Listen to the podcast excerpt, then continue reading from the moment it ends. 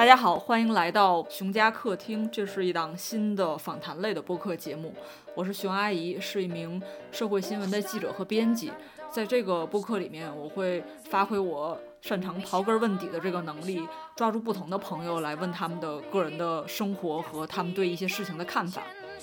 呃，做这档播客的原因是因为生活里我经常会遇到许多奇奇怪怪的、有意思的人，我们坐在一起聊彼此的经历，会有一些非常刻薄的吐槽和一些非常有意思的故事。但是往往当这个饭局结束，或者大家从咖啡馆起身走人之后，所有这些碎片就都飘散在风里边，再也没有人会想起来。所以我希望通过这个播客，能把我的朋友们抓在一起，来好好的聊一聊这些故事，把它分享给大家。那第一期来当小白鼠的是建筑师蔡维，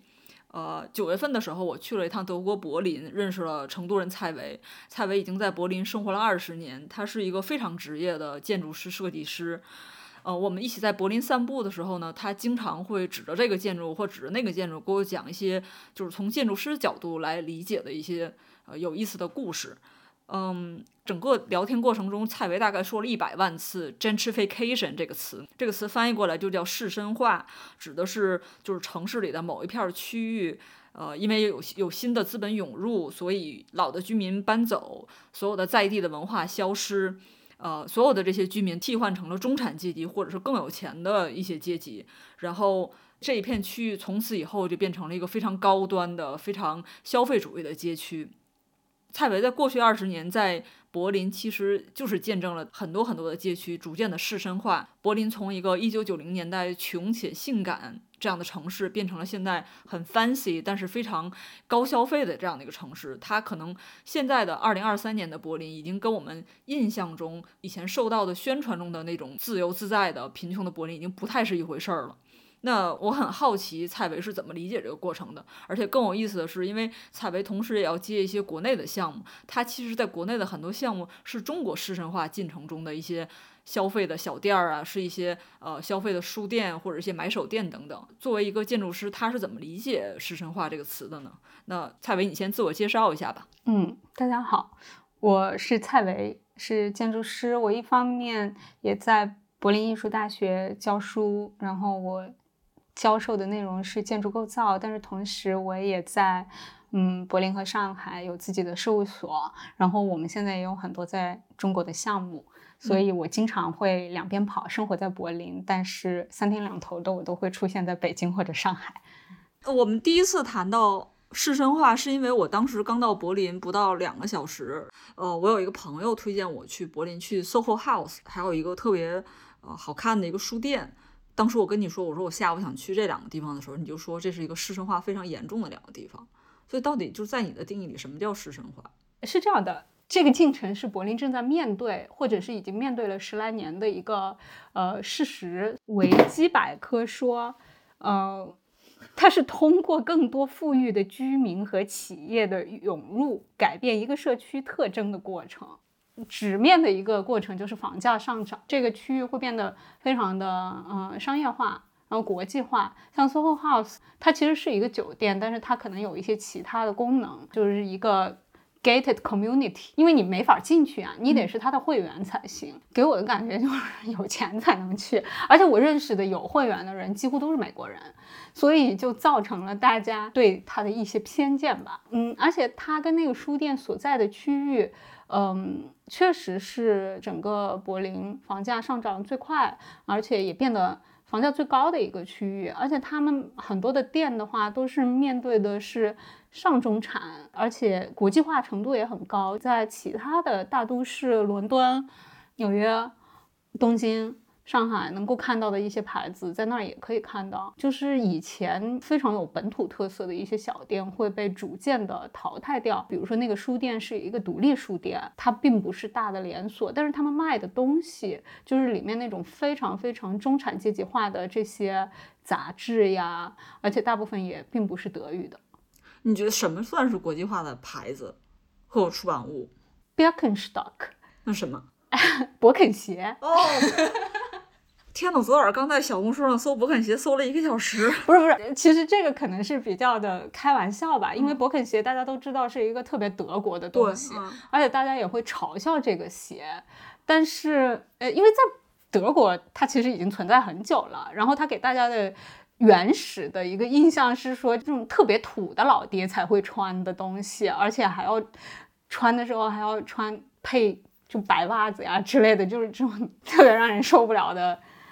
中年男性、中老年男性，但是这几年，因为他们被他们是被哪个集团收购了来着？是 LVMH 还是什么？然后他们就在做他们形象上的转变，而且他们也利用了网络，通过比如说 KOL 的一些代言啊，他现在就已经变成一个非常 hip 的东西了。包括 Barbie 不是也穿了一双粉红色的勃肯鞋嘛？所以他就摇身一变。嗯，我一一直以为是因为出现在 Barbie 里边才会导致这样，挺有意思的。是因为我手机上加了一个焦作河南焦作的人，他是做代购的。因为全国所有的假 UGG 都是从焦作来的，焦作是一个毛皮做 UGG 的一个专门的一个地方。然后这个人他发的朋友圈广告里边，发现他今天发毛皮 Birkin，一双卖二百六十八块钱。那还挺便宜的，对，非常便宜。因为真正的 Birkin 还挺贵的，欧元的话一百多块钱吧。那那就八九百了，相当于。然后就发现，你在小红书上搜，就会发现别人说 Birkin 你到底要是买什么颜色的呀？你怎么搭配呀？原来这东西不是一个巧合。说 Birkin 这个品牌被某个大大集团收购的话，那我觉得这一切都很说得通。还有那个什么 Aesop，伊索那个。哦哦哦，洗手液那个。洗手液呀，什么乱七八糟，A E S O P，嗯，它跟这个书店啊，嗯，什么 SOHO House 都离得很近，你知道吗？然后比如说有时候我有就是呃设计啊，或者是这种 lifestyle 界的 K O L 朋友到柏林来，然后他们就想逛这些地方，然后就去，我就说你们在上海不能逛吗？啊，为什么要到柏林来逛？然后到了柏林就会觉得在柏林逛还挺酷的。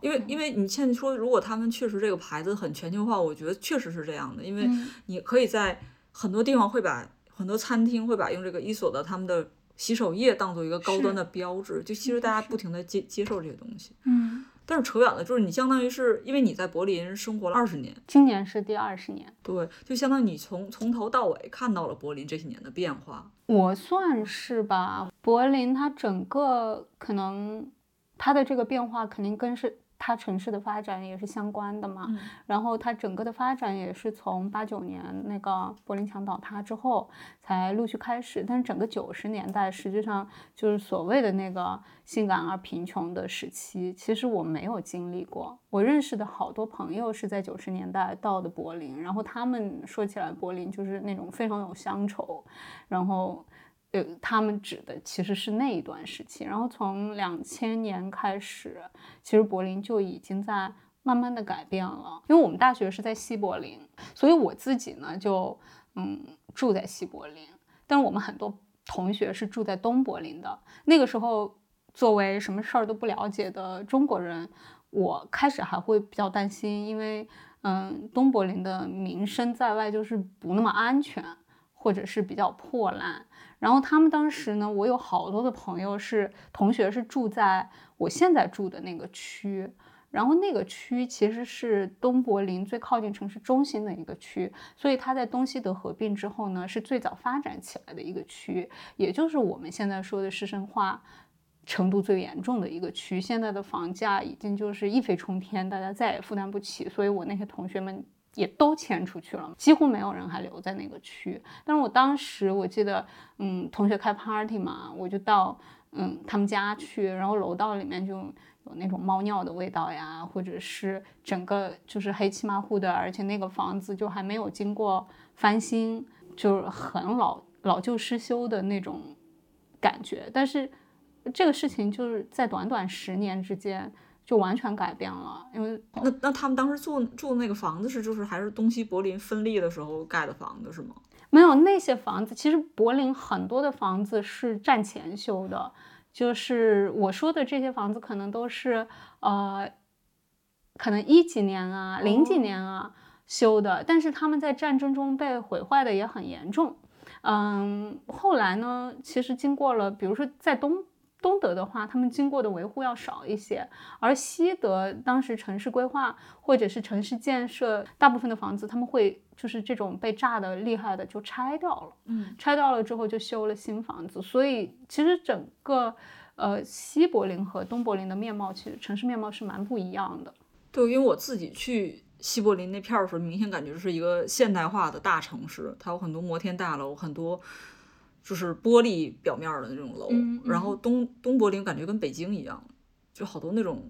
但是但是实际上你再仔细看一下的话，比如说东柏林现在因为它的师生化，因为它比较嗯受年轻人的欢迎，所以它有非常多的这种小店啊，然后各种各样的咖啡啊、书店啊、唱片店啊。就是它的氛围非常好，而西柏林反倒，你你说的那个区域可能就是城市最中心的商业街区，嗯，可能资本的介入一直都比较强势，有很多玻璃房子呀之类的。但是在大部分的居住街区的话，它也会有，就是所谓很多就是五六十年代修的那些房子，其实质量也不怎么样。然后整个城区给人的感觉也比较的老旧。然后现在住在里面的人呢，大部分都是一些。老年，而且大家不愿意住在西柏林，就是因为老老龄化也特别严重，就是觉得好是好，但是也挺无聊的。就是这些老年是他们的，他们是这些房子的业主是吗？原住民相当于？嗯，其实不一定，因为在柏林很长一段时间，就是因为在市生化之前，它的一个起因就是因为柏林因为一直发发展不起来嘛，因为东西德，呃，当时东西柏林的分裂，然后很多大的，嗯。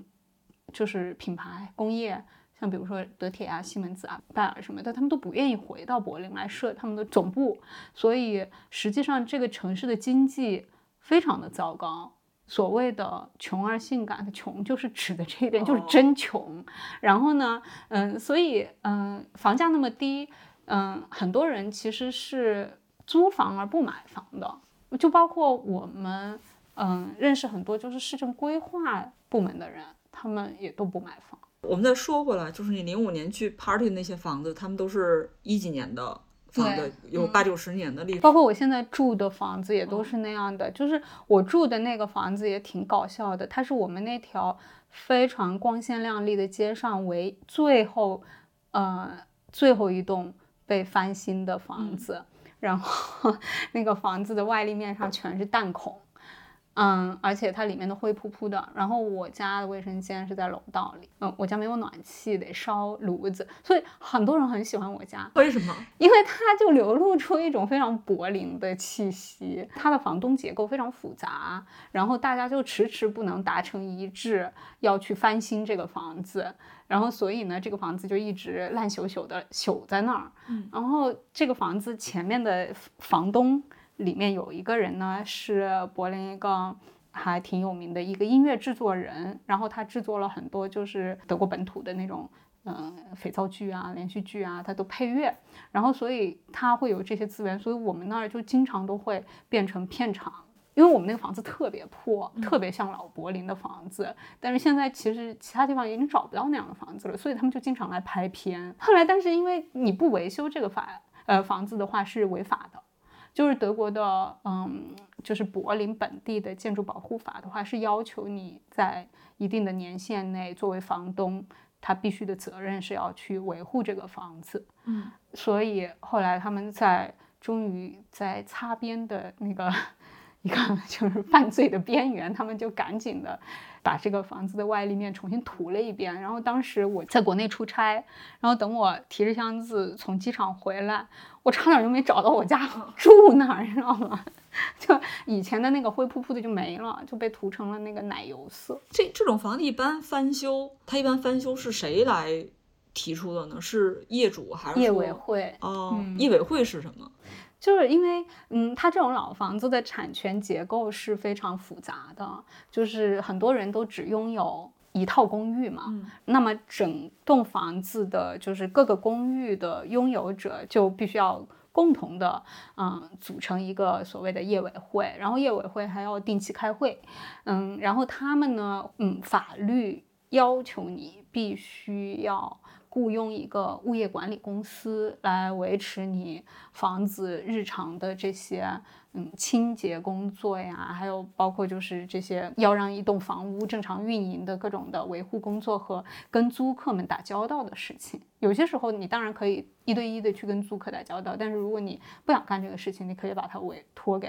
嗯物业管理。有一个公司来专门管这个事儿吗？还是说大家义务的？那公司专门来管，然后业委会付钱给公司，然后业委会呢，就是每年都会要开会，嗯，去决定我们今年要跟物业管理公司一起来干什么什么事情。所以那比如说讲这个翻新，你说它是市政化的一部分，这过程里边的事情吗不是，这个是哦正常的维哦持一个房屋，就是反正年限吧，法规要求的年限应该是五年一小修，十年一大修。那比如说，你说这个大规模的翻新呢，就是这种街区的在改造，他们一般都是谁来开始发动的？没有，人做街区改造，柏林都没钱。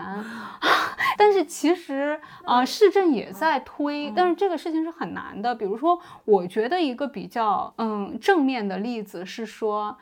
疫情的几年，他们花了很大的力气。把自行车道隔了出来，嗯，因为以前我们骑自行车的人都是在车道上面骑，因为你不能在人行道上骑，那就是跟车混在一起，其实是很危险的。然后现在呢，他们就以阿姆斯特丹呀，或者是反正就是荷兰的那些国家为范例，把车道收窄，车道专门隔出来，而且放了那种物理的防护，而且有几条特别糟糕的街，就是因为本身街道就窄，嗯，自行车和机动车就一直混在一起，他们就强行的把这些街也都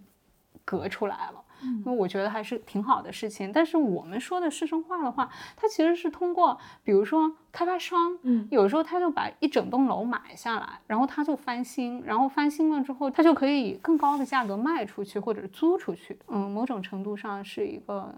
资本的运作的过程，而不是规划的过程。翻译过来就会不会像比如说三里屯儿的改造，或者是对成都太古里，对。嗯对，他把一个老的商业区我彻底包下了，然后我这个太古里集团，我这个所有东西都重新建、重新设计外观，这样是的，是的，哦嗯。哦，那比如说成那个柏林这个市神化的过程里边，有没有你特别喜欢的地方？哎呀，怎么说呢？就是我有时候对于这个事情的感受是很复杂的，因为在市神化之前，比如说我到了柏林，然后那个时候那吃的可叫难吃呀。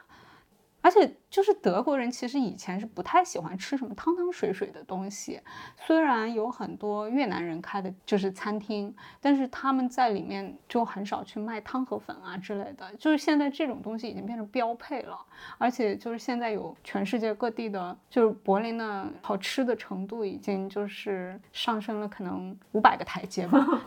就以前真的是两眼一黑，我记得我有一次在什么地方吃到了一点点里面有香菜的东西，我都感动的快要哭了。所以呢，就是比如现在是多了很嗯多，是吗？对对对，现在就是各种好吃的餐厅，当然价格也贵了很多。那比如这些餐厅是因为这个社区他们升级，然后来了新的那些，对，各国的人也多了，就是外面来的人也多了。就是因为以前你说柏林那么穷那么性感，但是它其实还是一个非常非常白的地方。嗯嗯，而且非常本土的一个地方，就是九十年代我知道的这些朋友们，他们其实当然也有一些，比如说美国来的呀什么的，但是就是比如说文化圈子里面或者是文艺圈子里面，其实大部分人还是白人的，穷且性感是大概是描述的什么时期？应该就是九十年代。嗯，所以你赶上个尾巴。我赶上个尾巴，嗯，但是我当时也太不了解了，嗯，所以我也比较懵懂。我其实是后很后来的时候才慢慢的又去跟那个时候的朋友们聊，就是经历了那段时期，而且当时也更清楚发生了什么的朋友去聊，我才明白过来的。那你当时感觉柏林是一个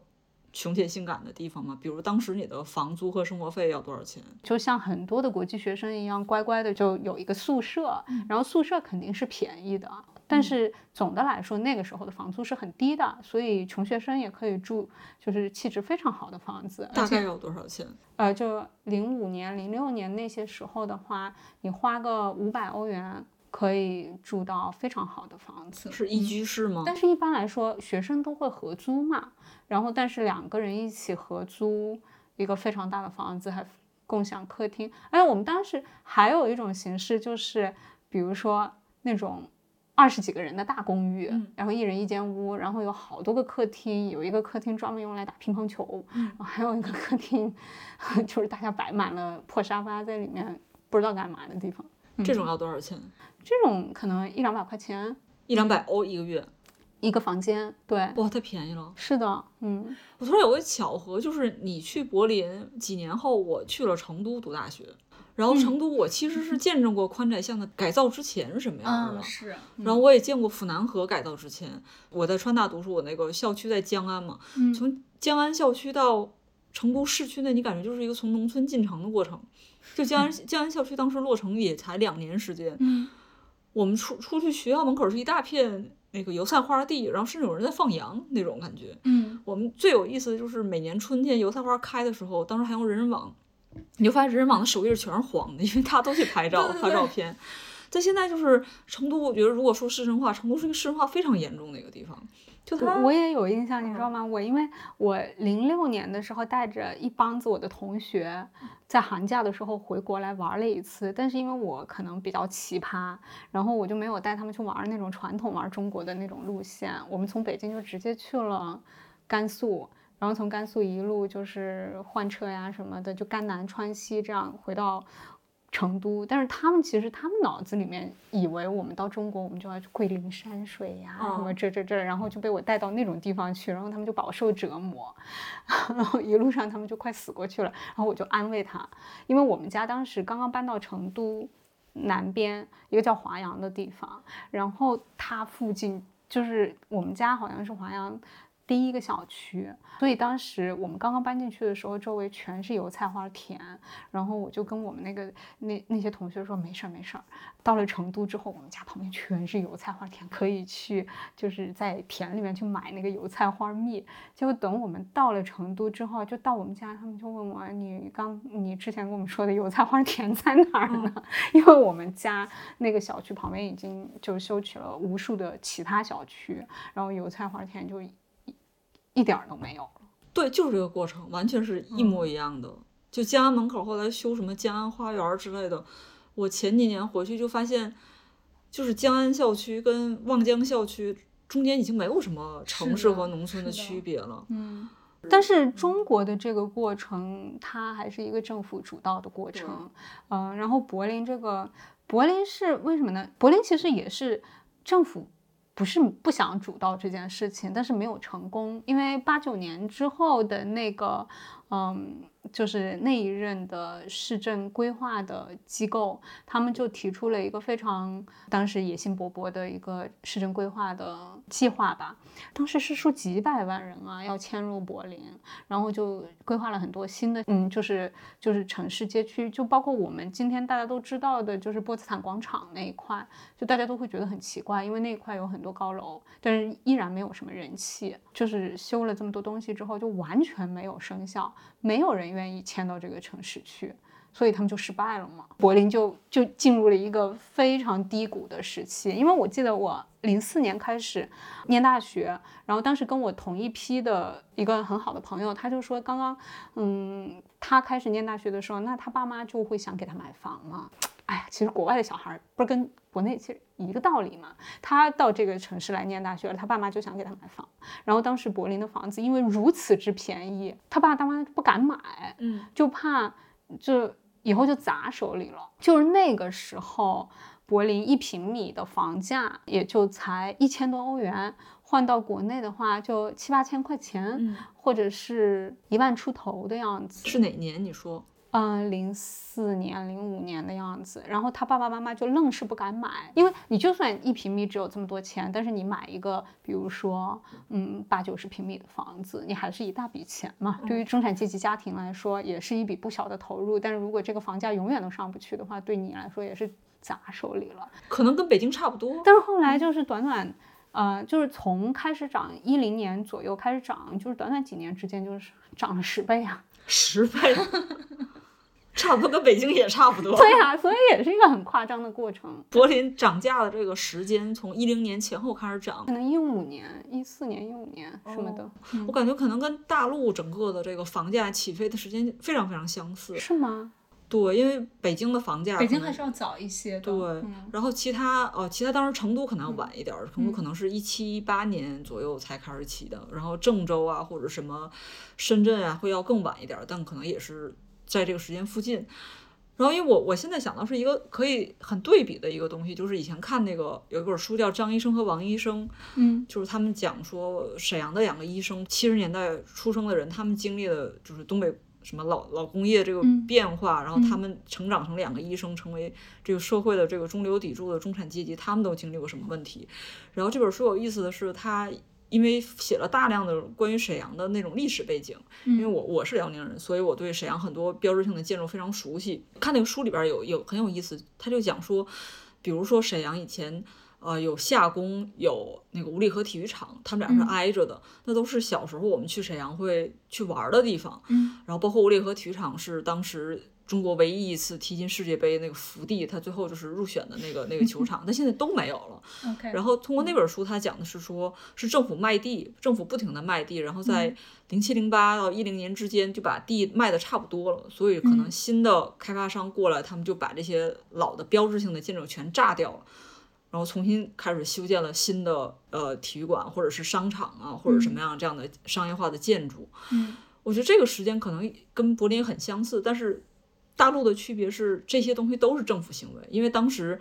我们都知道说中国政府、地方政府很很长一段时间，它主要的财政收入就是来自于房地产，来自于卖这个土地，然后所以这个其实就是我们过去十年、十五年经历的说城市更新换代的一个最大的动力，它就是政府卖地，然后是。房地产市场，然后开始有新的这种街区，然后大家开始在里边儿建商场、建游乐场，同时我们也经历了。一个大量的这种就是城市化进程，农村的人他们通过各种各样的进城打工，或者是求学，或者是什么什么样的方式，他们进行不断的城市化，嗯，这是我们的动力。那跟柏林其实是也不太一样，你有一样也有不一样，特别是你说到就是政府卖地这个过程。这个在德国的其他地方，或者是欧洲的其他地方，可能要难一些，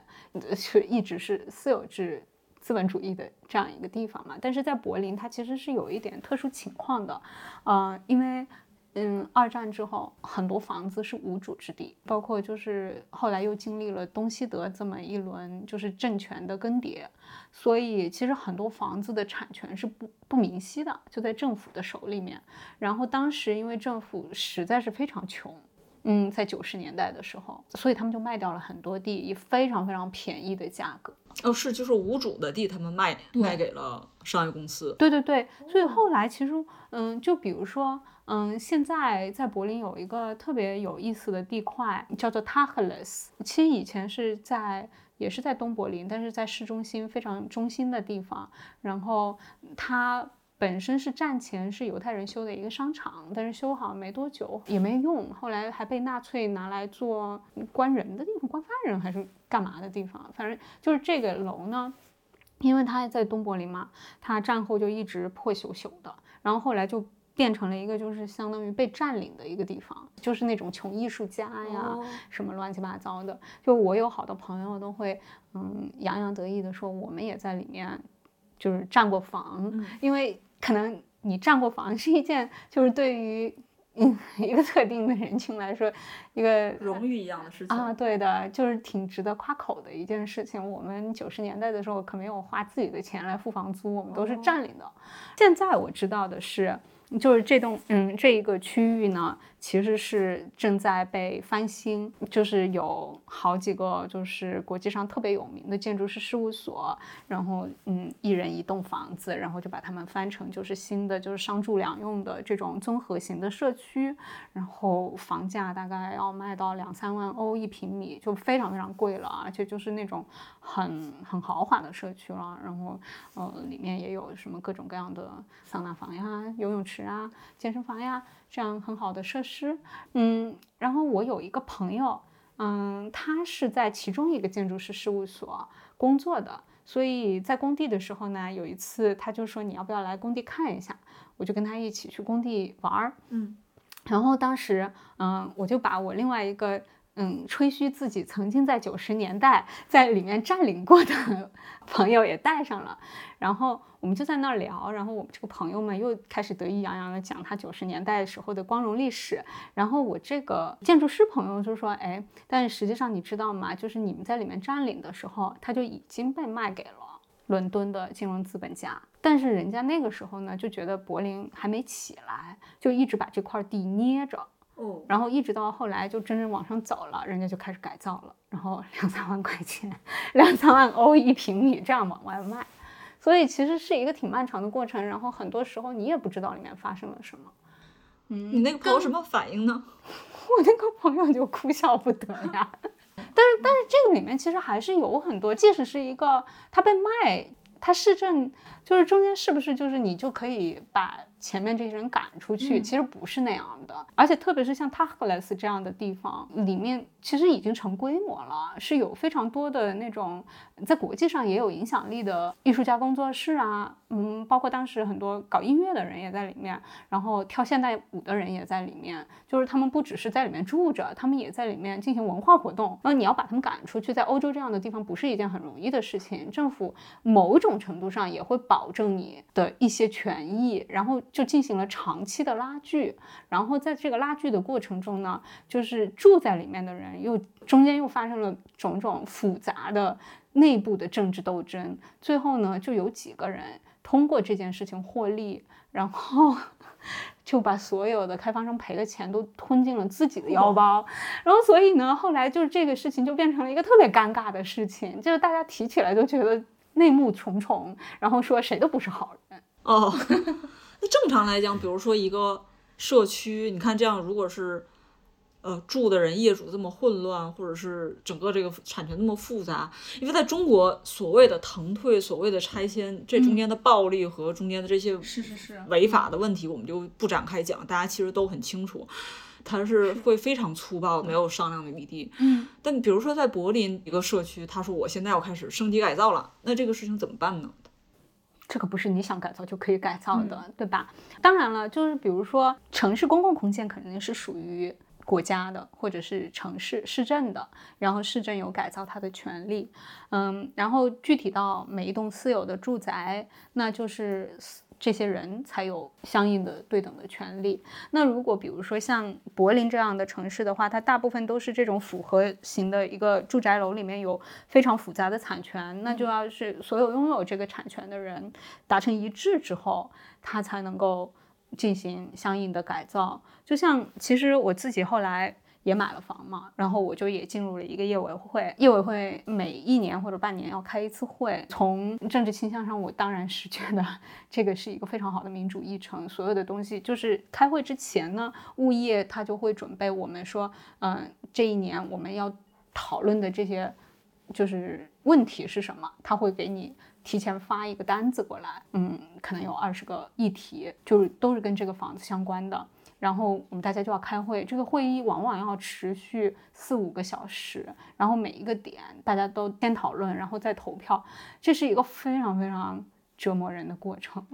我我觉得就是民主也不是人人都消受得起的。我经常在这个过程中，就你就是个叶公好龙的假民主，就是有一些人他可能。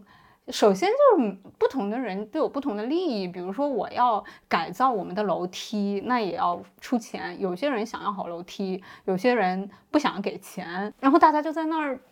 争呗。然后嗯，老房子肯定都没电梯，要装电梯的话，只有五六楼的人受益，二三楼的人还有可能会被电梯挡了他窗外的景观。然后所以就是这些事情都特别特别麻烦。就你就算争个两三个小时，也不一定有什么结果。然后最后就投票，投票完了，大部分时候也没有办法形成绝对多数。然后这个议题就搁置到下一年，大概就是这样。嗯，那比如说腾退呢？就说我这个哦，对，那可以可能说这个麻烦的过程在前面已经结束了。就是我既然能买下来，其实所有业主他们已经达成了一致了，然后腾退就没有那么麻烦，是吧？就是有些时候，就是开发商进来，比如说我买下一整栋楼的时候，他可能也就是拿钱砸钱在桌上说话吧。哦，嗯，那你比如说你在柏林有没有接过这样的项目，就是一个街区的改造，然后找你们来设计？没有，因为我们其实大部分的项目其实还是在国内嘛。嗯，然后我们有，就比如说，呃，我们曾经有过一个，就是最后没有。成立的项目就是现在大家都非常喜欢住屋顶，嗯，然后比如说什么 penthouse 啊之类的。然后以前老房子呢，它其实屋顶大部分时候因为那个时候保温啊什么的、防水啊什么的都做的不太好，所以没有人住在屋顶上面。什么什么意思？是屋顶上面有个小房子吗？不是，就是你看啊，就是因为普通的楼房嘛，一二三四五六，一般嗯在柏林的话会有五到六层，然后但是它顶上是个坡屋顶，然后它坡屋顶。底下形成的这个三角形的空间，它一般来说是没有住人的。但是现在呢，就是会有很多人，他其实是愿意住在最顶上，因为采光很好，所以他就会把这个屋顶掀了，然后来重新做一个 penthouse，就是就像屋顶的那种大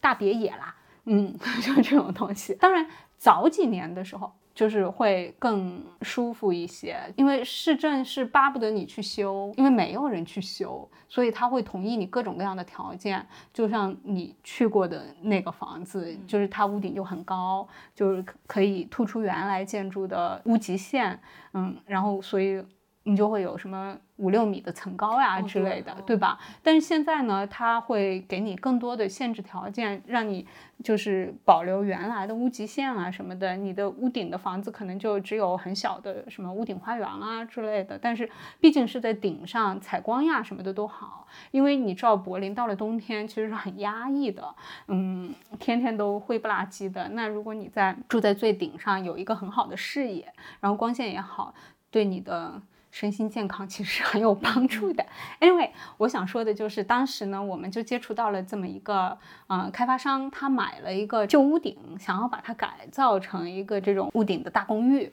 然后就来找到我们。但是他当时还没有完全的拿到改造许可。他找到我们了之后呢，我们就会给他先出一些初步的，就是这个图，然后他拿着这个图去做改造。到了啊，市政规划局那个地方呢，他拿着这个改造的方案，市政规划局说可以，你可以做，但是呢，我们为这个街区计划的人口密度或者是居住密度已经达到了，如果你要再加建一个屋顶的公寓，就增大了这个地方的密度，你必须要回馈这个社区，你有两个选择，哎，当时好像他那个房子只有一个选择，就是在底下再给人家修个幼儿园。然后他就说：“我才不干呢！这是一个小的开发商，他修这个屋顶已经花很多钱，他还要再花钱修幼儿园。呃，不是，就是这种幼儿园可能就是一个日托所，就也很小，但是肯定还是要有非常大的投入。他算了一下，觉得划不来，他就放弃了这个项目。哦，嗯，还有这样的要求，嗯，但是市政这些要求，我觉得都是还挺怎么说呢？就是你从一个这个社区的。嗯，使用者的角度来说，他肯定是为你着想的嘛。嗯，就比如说日托所的密度呀，或者是这些东西，或者绿化呀之类的。我，还会有这样沟通的过程，因为我刚才也在想，我老是在想对应国内的例子，因为像北京，比如说你看房，大家都不爱住顶层，因为顶层一般夏天巨晒，然后冬天。冬天我不知道，但是夏天一般往往那个温度是极其炙烤的，除非它那个楼顶上上面有一个其他的建筑。嗯，有些有些顶层的房子，比如说别人家三十五度，他们家一进能四十度，跟蒸笼一样。但是德国的建筑质量好嘛，它的各种保温啊、隔热呀，然后嗯，前总理 Michael 女士最自豪的一点就是隔音的条件，她就说她自己出差到外国都不习惯，因为德国的嗯房子隔音条件很好，那她就可以。获得质量很好的睡眠，但是东德的人，你房子里都有窃听器，隔音不隔音有什么用呢？对我我就在想到北京前五七八年有一个新闻，就是紫竹院那边有一个房子，一个人买了顶层的房子，然后他不停的在楼顶加盖，在楼顶盖了一个花园出来，然后那个时候刚好是大家开始刚开始用无人机，就有 这个消息刚出来，我记得，我对，就有信有媒体就拿无人机就航拍，那时候居然北京还可以，武汉之内还可以飞无人机，就拍到它那个亭台楼阁，最后就说它所有的一些加盖的东西会导致这个建筑的安全非常成问题，最后就拆掉了，就大家第一次意识到说，原来一个土皇帝能把这个地方修成这个样子。哦，这个在德国是不可能的，嗯，因为你但凡要修一个，嗯，就你都别说你要在顶上再盖一套房子出来了，你就是你这套房子想要加一个阳台啊或者什么的，你也得通过，就是要要报批报建。其实北京也也是不行的，但只是有的人在顶风作案或者他有什么办法。是，嗯，那比如说。另一个例子就是，也是说那个你们的旧机场的改造，那个机场叫什么？它叫 Tempelhof，嗯，应该也是二战之前的一个机场，就是首批大型的民用机场之一。实际上，它当时那个建筑当然是一个非常纳粹风格的建筑了，但是它因为它有一个非常漫长的候机厅，呃，很多年来它一直都是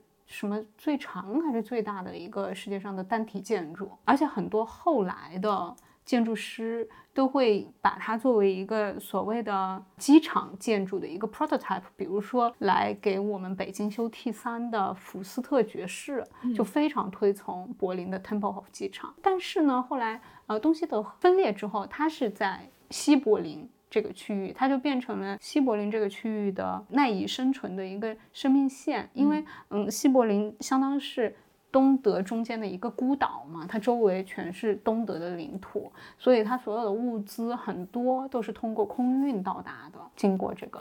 Tempelhof 机场，通过 Tempelhof 机场被运过来，包括德国人到了圣诞节的时候想要吃的那些嗯甜食啊什么的，就是会通过这个机场空运过来，所以当时柏林的市民对这个机场是非常有感情的。但是毕竟它是一个市中心的机场，它没有办法扩建。它当时所有的尺度比例都是一九一几年、二几年的这样的一个标准。嗯，实际上在柏林墙倒塌之后，它就慢慢就就已经就不怎么用了，然后它就彻底都变成了就是城市中间的一块大绿地。我们也知道，就是机场其实是很闹的嘛，所以它周围的那些地方其实原来是非常不受欢迎的地方，而且也有很多地方是荒着的。比如说，它以前可能在最早修机场的时候，就二十年代所谓的黄金二十年代的时候，它周围是有很多建筑。但是你想，它作为一个纳粹的机场，它肯定在最后柏林被大轰炸的时候也被炸得很惨的。到最后，它嗯西柏林重建的时候也不会去重建它周围的地方，因为没有吸引力。所以后来既然机场停用了嘛，市政肯定是要规划这个区域的再利用。所以这是一个多标准的可以市绅化的地方。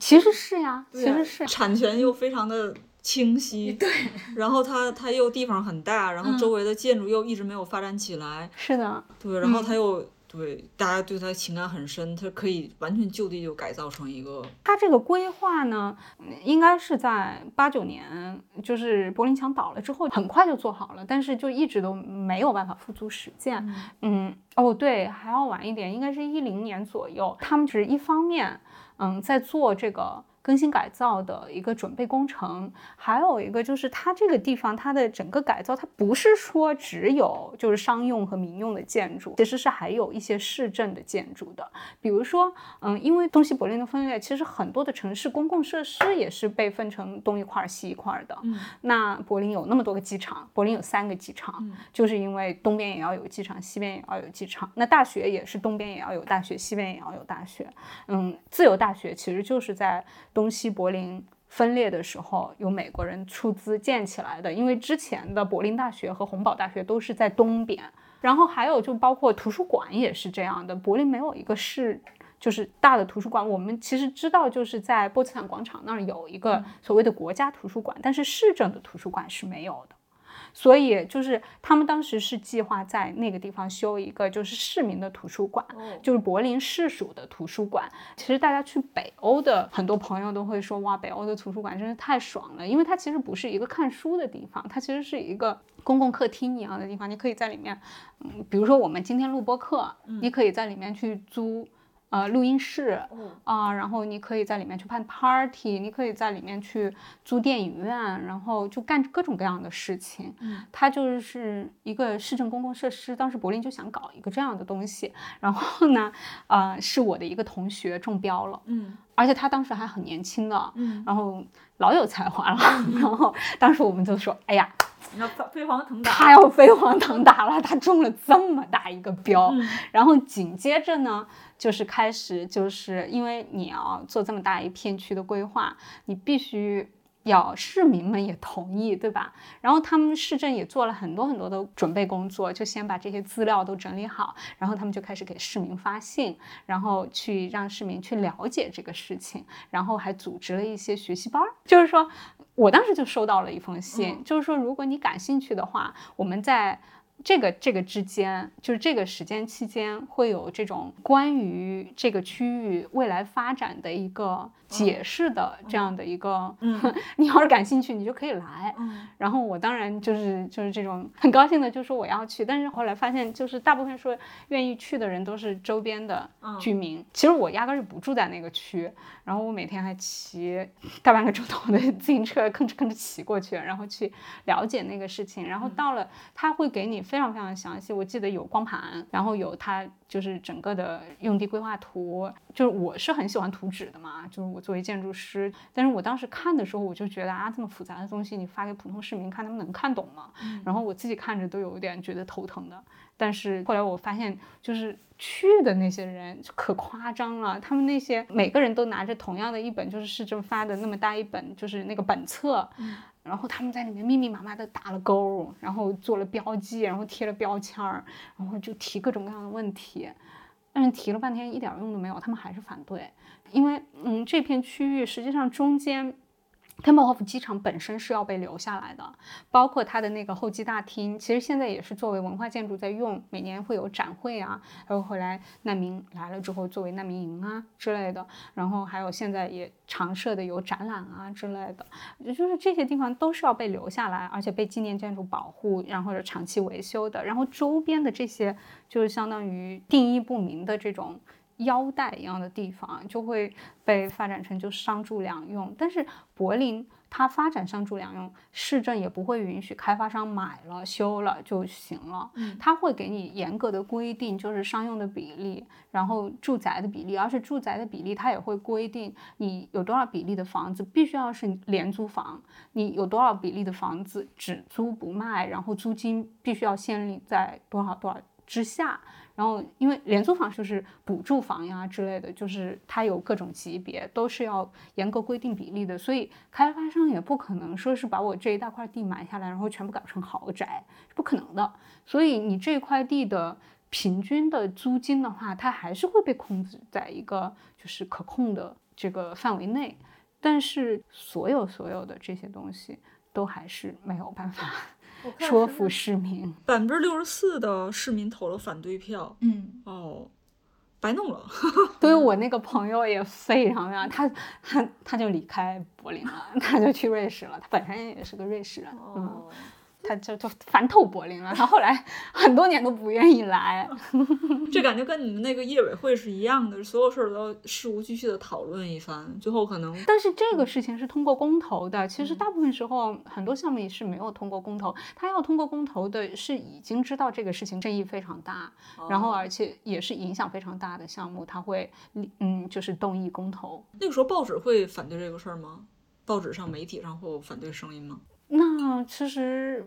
柏林或者是媒体，媒体其实也有偏左的媒体、偏右的哦媒体，对或者是怎么样的，他们各自也会有一些自己的嗯，政治倾向，对舆论导向吧。就是我们现在聊的都是柏林，我为什么想跟你聊这个话题？因为我觉得你的身份很有意思，你同时在柏林体会到说柏林整个这个市政化这二十年的浪潮，嗯但你同时你接的很多国内的项目，它其实是中国市政化的一部分。其实我觉得你还挺对的，嗯，比如说，比如说你你做的那个北京的那个山海四合那个店是你设计的，嗯然后那 Jet Lag，然后他在三里屯的那个店也是你设计的，嗯。然后包括三里屯那个 Cabana，、嗯。就是卖进口家具的那个，非常非常好看的那个家具店，它在、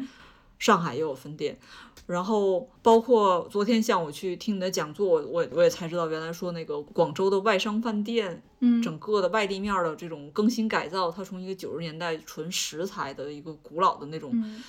落伍的不连贯的那种状态，变成一个就是铝板包装的流嗯畅的一个街区的那种项目是你们做的，而且而且还有那个成都五岔子大桥，其实我没有见过那个桥，因为我嗯。我可能这些年对成都新开发的那些项目都不是很了解，嗯。但是五岔子大桥，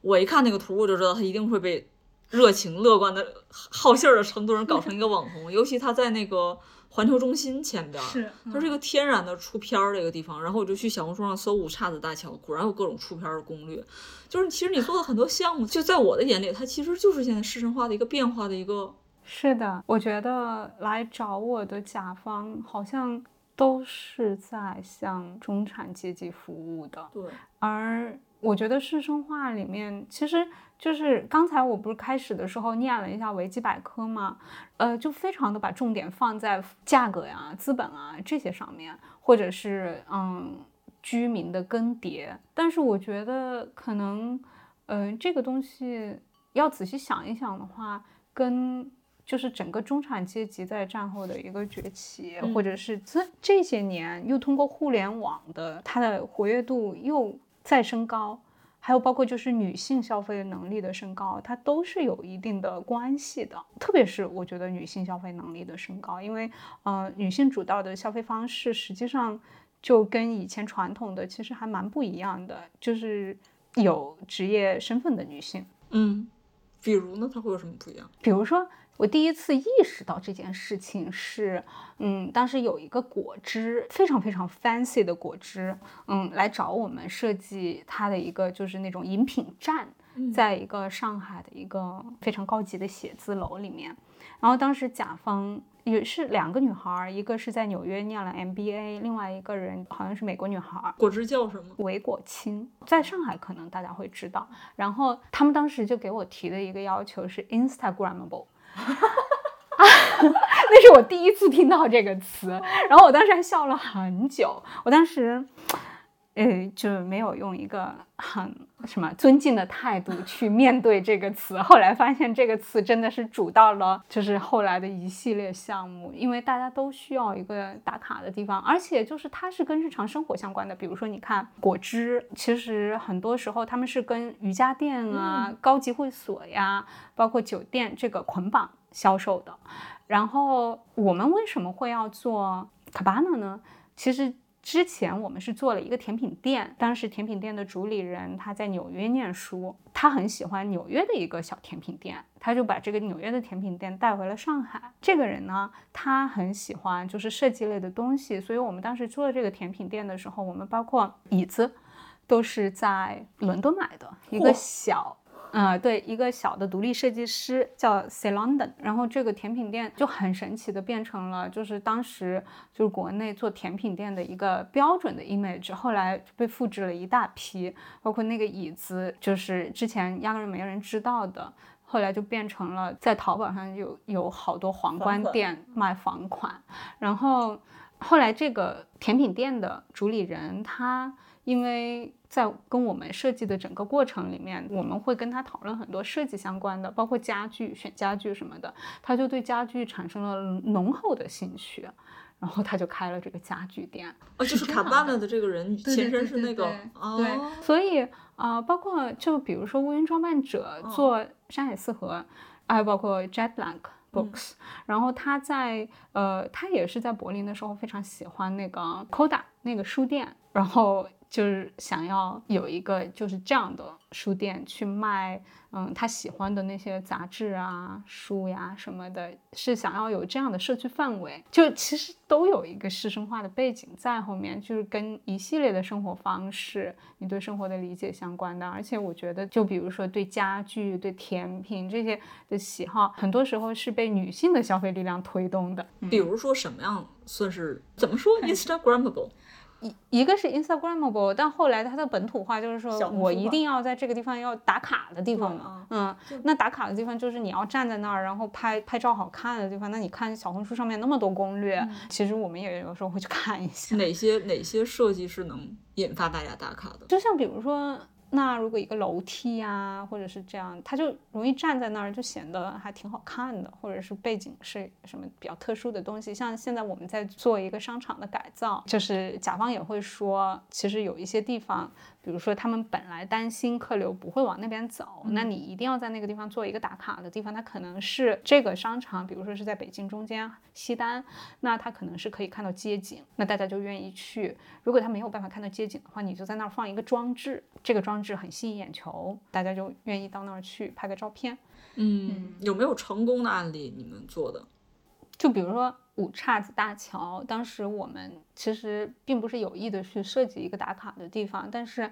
嗯，那个桥它的功能是步行桥和骑行桥。骑行桥的话，因为你骑自行车嘛，你还是有很多的限制的，所以它其实是比较直，然后它的坡度也会比较缓。然后步行桥的话，其实是一个漫漫步的过程，所以它会比较蜿蜒，跟这个骑行桥一起就形成了一个就是莫比乌斯环这样的概念。然后它上上下下，然后它在下的时候呢，我们就拓宽了它，然后通过一系列阶梯，在靠近水面的地方做了一个。有一点像临水的广场，我自己是觉得就是可以在那儿跳广场舞，然后背后还有一个舞台，就是有一个观众席，所以是一个非常戏剧化的效果。我们当时还算了一下，普南河的就是每年的水位，然后是就着涨水期的那个水位去做的那个标高，然后就想要形成这种临水的效果。但是后来他们还是出于各种的考虑，把它提高了一点。嗯，但是呃不影响。就是在那个地方，应该就是一个打卡点吧，就是很容易很很出片。嗯嗯 嗯，哦，这个蛮有意思的。嗯，哦，其实还实用性还挺强的这个东西。嗯，就我回头再说。其实刚才说那几个店，他们所处的那个环境也很有意思。比如说 j e s l e x 他们那个书店有两个两个地点，一个是在三里屯儿三里屯儿北区，然后一个是在北京的这个胡同区，在东四那边。那那个区域就是我我是明显看出来，他这几年开始不停的升级改造。他放在那个山海四合那个周围很多。新出来的咖啡馆，然后大家夸他的时候会说这条街很像上海，然后对，呃，他就渐渐的变成年轻人会去消磨一个下午、消磨一个周末的地方，然后他的消费渐渐的开始提升了，要否则那儿附近可能都是胡同里住的本地人，他吃炸酱面啊，或者是嗯有些小杂货店那样的地方。然后你像卡巴纳，它也是在三里屯北区，嗯，啊，它上海的店是在安福路吗？它一个店是在安福路，另外一个在嘉里中心。哦，就嘉里中心就不说了，那肯定是一个很高级的地方。然后安福路也是上海这两年巨热门的一个，就是升级换代的一个区域。就其实这些地方就也是一个市生化的一个体会啊。嗯，确实。但是我们作为设计师，我们其实是没有办法去影响甲方把选址落在哪里的。但是作为设计师，你参与到这个进程里面，你就发现，在这些地方都不断的有事情发生。嗯，然后比如说，我也觉得，因为这些地方它因为市生化改造，它更加中产阶级，它更加吸引那些喜欢时髦的、喜欢呃你说这种女性购物倾向的这样的一个消费者，所以它才会。因为他们的店找你们设计就要交一笔设计费，这个设计费可能很多店都不想出这个钱。然后包括你们用的很多材料也很新，它亚克力板啊，或者是什么不锈钢镜子、大落地窗这种，它施工起来它也肯定很复杂。它肯定它的成本就是要高一点儿，那可能只有这样的街区，它能养活得了这样的小店。肯定也要算一下这笔账，因为其实为设计买单这件事情，在国内这几年是越来越被接受了吧？我其实觉得，甚至是在国内更加会被接受一点。就像比如说在柏林的话，其实大家都自以为自己品味好的上天了，他有的时候他不太愿意去。找设计师，因为他自己就可以做，而且一般愿意来开一个这样店的人，他肯定是因为他自己对于 lifestyle 啊或者是什么什么的一个呃理念吧。就是那些房子本身也还挺好看的，都是老房子，然后他就自己随便买点家具啊，或者是怎么样的，他也就弄出来了。嗯，反倒是在国内，大家还是愿意为这个事情买单的。嗯，也有些原因吧，是因为你拿到的，比如说商场的这个地方，它其实如果你不进行一定程度的硬装改造的话，你也没有办法用。你不可能只是通过买几个家具就把这个地方用起来。嗯，就是我本来是很想问你对国内这些街区。转换的变化，但我觉得你确实也没有办法知道那么多，因为你可能是聚焦在个体的小店，去至于说这个街区到底是怎么翻新、怎么运作，因为其实如果提到师生化，北京很多项目也没有成功，比如说什么杨梅竹斜街，嗯。还是什么呃白塔寺那边儿，就是他们很多项目当年轰轰烈烈的，然后在里边儿搞一些什么讲座呀、分享啊、戏剧活动啊。嗯。但是呃杨梅竹斜街那边现在就很快的荒凉下来了，因为它周围。整个年轻人的社群就没有那么大。我是看了一些报道，他就讲说本地的那个呃业主和来做改造的这个公司，加上本地的这个什么居委会啊、社区之类的，他们这个没有协调明白，然后所以后来他们很多当时做好的设想是无法落地的，一些店也开不下去了。加上过去三年这个新冠的原因，他们最后就萧条的很厉害。然后包括北京坊，北京坊当时也是大石栏那边他们改造，像我也千里迢迢去过去参加一些活动啊，然后一些。呃，有一年 A B C 书展在那儿办的，去去去待过。然后包括当时一个星巴克精选的店在那儿开，什么北京第一家，还有什么木记的酒店。但你现在会发现，就你身边的人没有几个人专门去那儿玩儿。这种东西是一个非常复杂的过程。比如说，你首先还是回到那个最早的问题，就是什么是师生化，对吗？就是是不是那个地方受欢迎了，它就变成一个师生化的案例了。像你去说成都的锦里啊，或者是宽窄巷子，它被改造了，现在人也乌泱乌泱的，但是本地的市民都不会去，那它又是不是师生化呢？嗯嗯，然后我觉得，比如说，呃，你既然管它叫师生化，那它有这么一个暗示，就是它是有一定生活态度的市民在那里，跟他们的生活也是息息相关的。所以我觉得，为什么柏林人会要去说这个事情呢？是因为是在他们生活的街区，而且他们是高频度的使用这个街区，它发生的整个。过程其实很多时候也并不一定是一个规划或者是政策导向的这种过程中发生的，而是一个各方面的就是力量共同驱使的结果，包括居民们自身的一个自发的，比如说一些面包店啊之类的。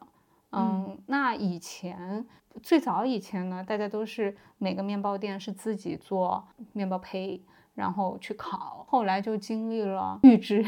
预制面包胚，然后整个城市里面的面包都是由一个工厂提供的。再后来呢，又重新开了这种非常 fancy 的这些小面包店，又在说自己手工做面包胚，然后最后还有什么？东柏林的 fancy 的小面包店说，我们是用老的东柏林的法子来做面包，嗯，可以还原东柏林的嗯原汁原味。可是以前东柏林可能一个面包就三毛钱，他现在也不知道要卖多少钱，反正不是普通人享受得起的价格。就是这整个过程其实也是一个供需关系，还有跟居民跟。很多开这个店的人，说不定也就是以前那个店的儿子，他跑到挪威去生活了一阵，嗯，学了工商管理，回来又觉得 怎么怎么地，寻找自我，开始开面包店了。对，确实大大陆的话，感觉好多事儿不是这个逻辑，很难对比。对，嗯，虽然可能表现上看起来都是一样的，包括你买的也都是 Birkenstock，都是 Freitag 和 Aesop。但是其实它就是整个后面的推动逻辑不太一样，所以就很难对比。对，这也蛮有意思的。然后我我之前想过说，可能柏林当时不让那个 Google 来，不让 Google 破坏他们这个环境。我想到北京可能相相相类似，就是望京，其实就是因为比如美团和阿里他们搬过去之后，整个的这个房价全全上涨了。然后包括像。呃，北航附近就是中关村这附近，以前这个房价还算租房的还算合理，但是因为字节跳动不停的扩张扩张，然后字节的人都很有钱，他们就把整个这附近的这个价钱全都炒起来。不过因为这些东西我自己没有经历，我在那边没有什么生活的经验，所以不太清楚。但是确实你感觉到你在去望京，因为他们不是说什么师生化有有什么标志性的概括吗？就是什么有 A B C 艺术画廊、Art Galaxies、精品店、Boutiques 和咖啡馆 Capes。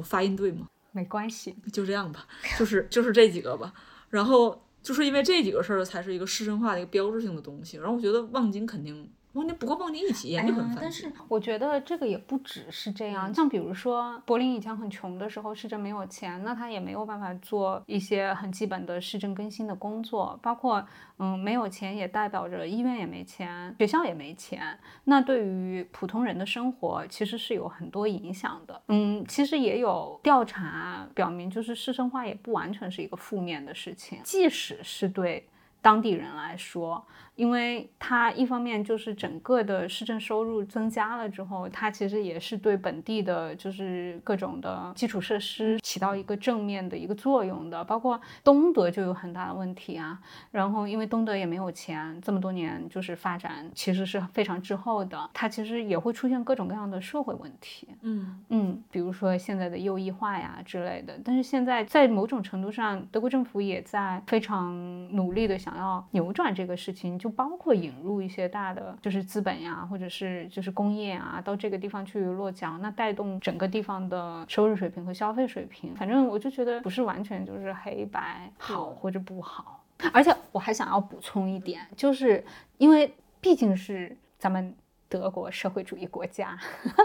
就是其实政府是再怎么说。还是会有一些措施，当然我们也说到新自由主义啊，然后整个资本的扩张啊，就是受益者肯定是资本了。但是在这个里面，其实政府还是有管控的，包括就是像柏林，它房价上涨之后，我们也知道，就是你在柏林，你作为房东是没有办法随意涨房租的，所以不是说嗯。我可以说吗？如果是发生在北京，那我这个地方房价上涨，那房东房租上涨的话，你房房东三天两头可以来涨你房租，你没有办法留在那。这个事情在柏林是不可能发生的。嗯，他其实很多人。他没有办法留在那个地方的原因，是因为可能你租了很多年的房子，对吧？但是你忽然，你比如说你结婚了，生了小孩儿，你有一个更大的一个住房上面的需求了，你这个时候想换房的时候，你就会发现，哎，房租已经变了，所以你没有办法再在这个地方住了，你可能要搬到更远的街区去。但如果你本来就住在那儿，你真的是可以在德国，你是可以一直住在那儿的。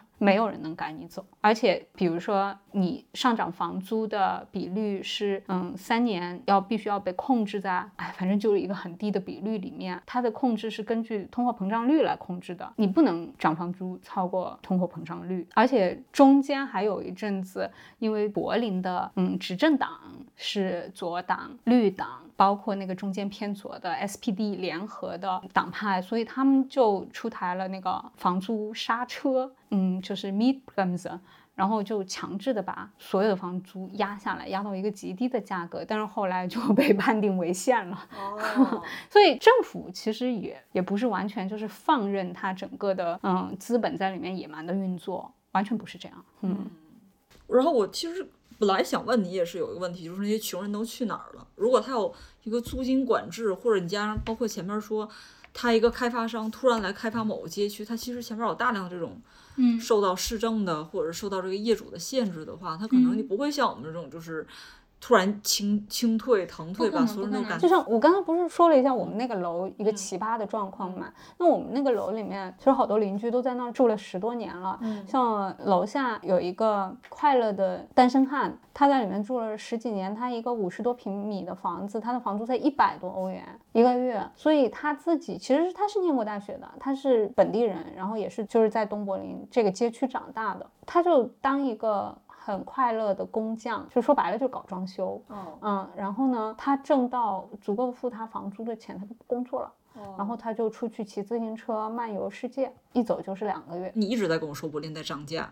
它的房价和房租在疯涨，它现在涨到什么程度了呢？就是我记得我大学毕业那年，我一个嗯认识的长辈啊卖房，就在我现在住的那条街上。那个时候他卖的价格大概是一千三百多欧元一平米，大概是一零年的时候。然后到了现在，我那个街区的均价应该是一万欧元一平米，一千三到一万。嗯，呃，这是卖价，然后租金的话，就像我说，比如说我邻居租一套五十多平米的房子，他的房租是一百多欧元，对吧？但是前段时间我们有朋友才就是新搬进一套房子，大概也就五六十平米的样子，他的租金是一千五百欧元一个月，他还觉得他捡了便宜。哇，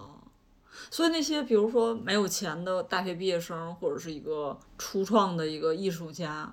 他还有有机会在柏林这么长期生活吗？呃，现在年轻人来找房就是很难呀，然后他们就会一个区一个区的搬嘛。就像我说，我的那个街区，它是东西柏林合并之后第一个发展起来的街区，所以在我我去的时候，还有一些学生是住在那儿。然后后来，要么他们就成家立业，然后可以负担这个费用；要么他们就搬走了。嗯，反正就是一个区一个区，先把柏林城里面的每一个区都带到价格。升起来了之后，再往更偏远的地方，往城外面更偏远的地方去搬，像候鸟一样。嗯，你还要老提一个词儿叫纳粹建筑，就是什么叫纳粹建筑？不是所有纳粹时期遗留都叫纳粹建筑，肯定是。那它的风格到底是什么样？因为我在柏林最后一天去看了那个奥林匹克体育场，去看了一场球赛，然后你说那是个纳粹建筑，我一到那儿去，觉得就是。我虽然不知道这个词儿，但我觉得这个 sense 就是那种 sense，因为它所有的石柱都非常的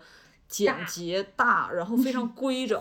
对，灰不拉几的。就是，然后我去之前还专门看了 YouTube 上一个视频，它就是对比说两边一九三六年什么样，现在什么样，然后它营造这种阴森恐怖的氛围，我就很能感受得到。那就到底什么叫纳粹？你也说那个机场是纳粹建筑，还有什么是纳粹建筑？啊，就是因为柏林毕竟是当时第三帝国的首都嘛，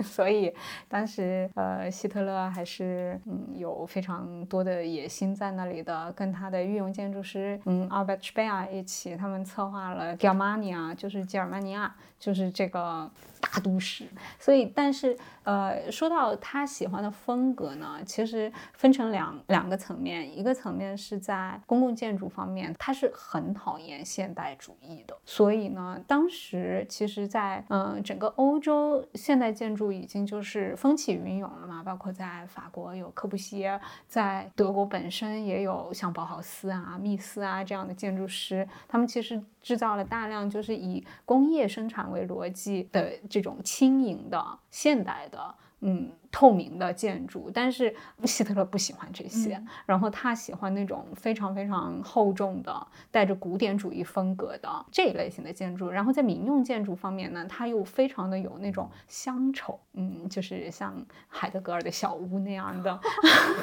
就是充满着浪漫情怀的这种建筑。所以这个是在当时非常大的影响了。嗯，就是大概三十年代、四十年代德国建筑的风格。嗯，但是这个也是德国吧？就比如说，嗯，纳粹建筑和法西斯建筑就是两码事。在意大利的话，呃，墨索里尼那边的法西斯建筑就很多的受到了当时意大利的现代主义运动的影响，就完全跟德国的所谓的纳粹建筑呈现出截然不同的面貌。嗯，果然是大学老师，讲这东西就是很清楚。嗯。最后再问一个事情吧，就比如说，如果现在一个人去柏林，你会推荐他？假如有三个地点可以参观的话，就不考虑什么那种，就是这个人第几次去啊，或者他有什么爱好，就是以你的点来说，你推荐他去哪些地方？哎呀，这个可太难推荐了，因为，哎，这种 private 的事情是可以说的嘛。就是，嗯，我的前男友呢，他是一个法国人。然后呢，我自己有很多中国的朋友会来柏林，他们每次来柏林都要去博物馆呀什么什么的。然后我前男友的朋友们，就是各种各样的法国人来找他玩的时候，就是都要去夜店。因为德国，就柏林的夜店是非常有名的，我们还有宇宙第一夜店 b a c k i n 然后，所以就是我的朋友和他的朋友是从来碰不上的，因为他的朋友都在晚上活动，我的朋友都在白天活动。那你说你要给这两拨人推荐的话，肯定推荐的是不一样的东西。嗯，那没有任何一个地方是人人都想去的吗？那你就应该去去 k i n 因为它是一个之前东柏林的那种工业厂房，然后被改造成了一个巨大的夜店，然后从视觉效果上面也是极其震撼，而且也代表了一部分它的文化吧。LGBT 什么那种文化。对对对对对，LGBT，还有包括它的嗯电子音乐呀，还有整个的夜生活呀。所以又有建筑又有文化，是的呀，还是得去看一下的。但是进不去啊！不是说他会拒绝别人吗？就是门口。其实也还蛮简单的，他其实他有他自己的 dress code 嘛，你可以去查一下，连小红书上面都有很多指南，无非就是排排队嘛。我们有一些朋友会选择在星期天的早上去，然后你先早上好好睡一觉，吃个早饭，然后再去蹦个养生迪。他上午也营业是吗？他是一直，嗯，哦整个周末都开着的。哦，嗯，而且你晚上去，有些时候，比如说星期五的晚上、星期六的晚上，说不定氛围还没上来呢。哦，下次可以试试。嗯，OK，这期就这样，谢谢。谢谢。Der Sanddorn am Strand von Hiddensee. Micha, mein Micha, und alles tat so weh, dass die Kaninchen scheu schauten aus dem Bau.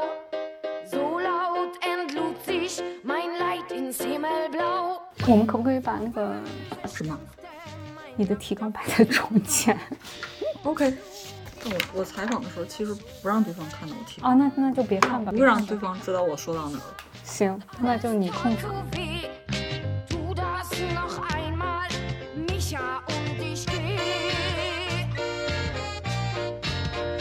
哦，如此如此混乱的开场，先是录音 麦克风坏了，然后是我的标题还没有起出来，不知道这个播客叫什么。但是也在给大家问个好吧。嗯，大家好，大家好。算了，有点尴尬，重新来。